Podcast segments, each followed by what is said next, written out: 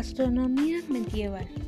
Saber cómo fue la gastronomía en la época medieval, conocer esos típicos platillos en los que se cocinaba al fuego de la ley y saber cómo era su preparación de dichos platillos es algo que nos llega a interesar para ver cómo fue su evolución desde esa época hasta nuestra actualidad. Poder saber un poco más de la época en la área culinaria también cómo es que las clases sociales fueron influyentes en la cocina medieval y algo que se vivió mucho en ese tiempo fueron sus costumbres en la mesa. Buenos días, soy Katia Fernanda Pérez Martínez. El día de hoy estaremos hablando acerca de la gastronomía medieval, pero antes de comenzar hay que saber una cosa. ¿Qué es la gastronomía? Para poder entrar en contexto.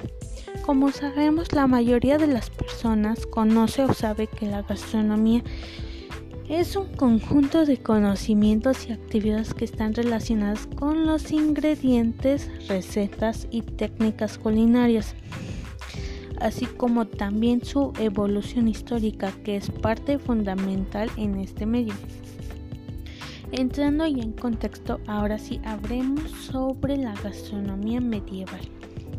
Cómo sus platillos, los ingredientes, las costumbres y las clases sociales, que esto fue parte importante, ya que como sabemos existían lo que eran los ricos y los pobres.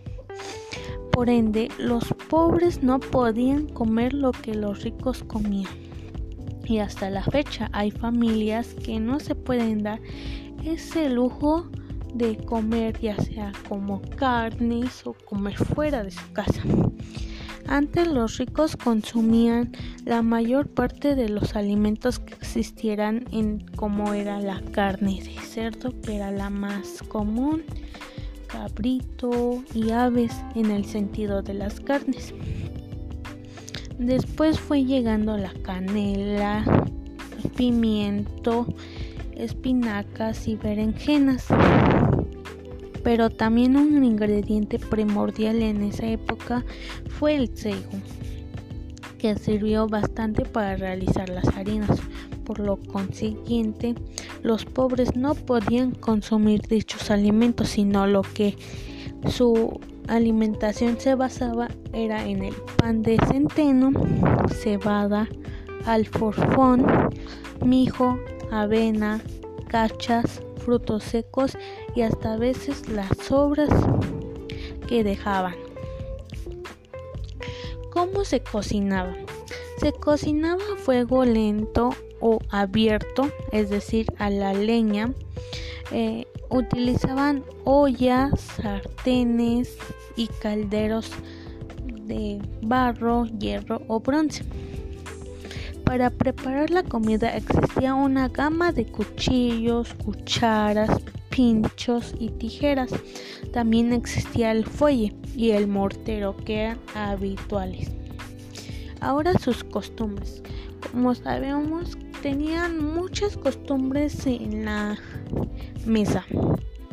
Tenían tanto los ricos como los pobres debían que acatar esas costumbres.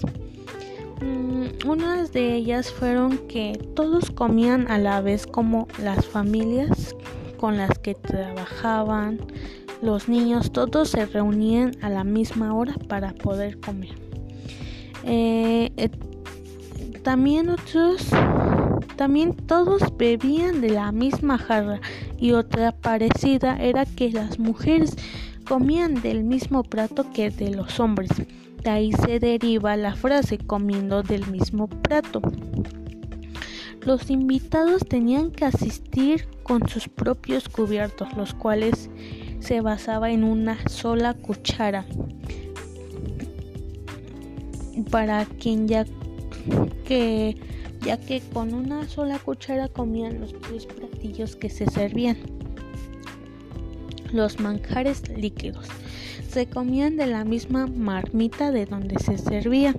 Cuando tenían invitados, ellos tenían que cortar la carne primero y al terminar que tenían que dejar un pedazo de su comida para demostrar que fue de su agrado o que sí les había gustado la comida.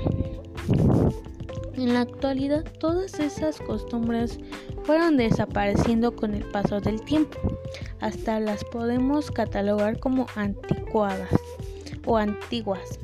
Espero que todos hayamos aprendido algo nuevo sobre la gastronomía medieval y que les haya gustado. Eso ha sido todo por el día de hoy.